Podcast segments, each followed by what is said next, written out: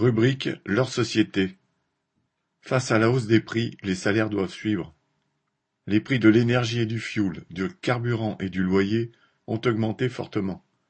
Au quotidien, se nourrir et nourrir sa famille nécessite de plus en plus l'usage de la calculette, tant l'addition s'envole à la caisse. 5% de plus cette année pour les fruits et légumes frais, 3% pour ceux en conserve, 2,9% pour les pâtes, 3,4% pour les œufs, 1,4% pour le lait. Et ce ne sont que des exemples parmi les produits courants. Dans les dépenses incontournables, en hausse, figurent aussi les assurances, pour lesquelles tous les prétextes sont bons. La sécheresse, la pluie et même les augmentations de salaire, que ne perçoivent pas leurs employés, et les complémentaires santé qui prennent prétexte du Covid. Les comptes sont vite faits, les 100 euros de Castex sont engloutis avant d'avoir été versés.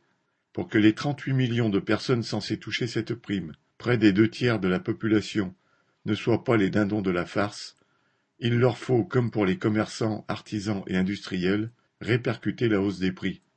Cette fois, c'est sur leurs salaires, leurs pensions, leurs allocations, qui doivent suivre les prix, les vrais, constatés par les usagers, et non pas les instituts de statistiques. Et pour commencer, un rattrapage doit remettre le salaire à niveau. 500 euros de plus par mois n'étant pas un luxe. Castex avoue qu'en dessous de 2000 euros par mois, on a des difficultés.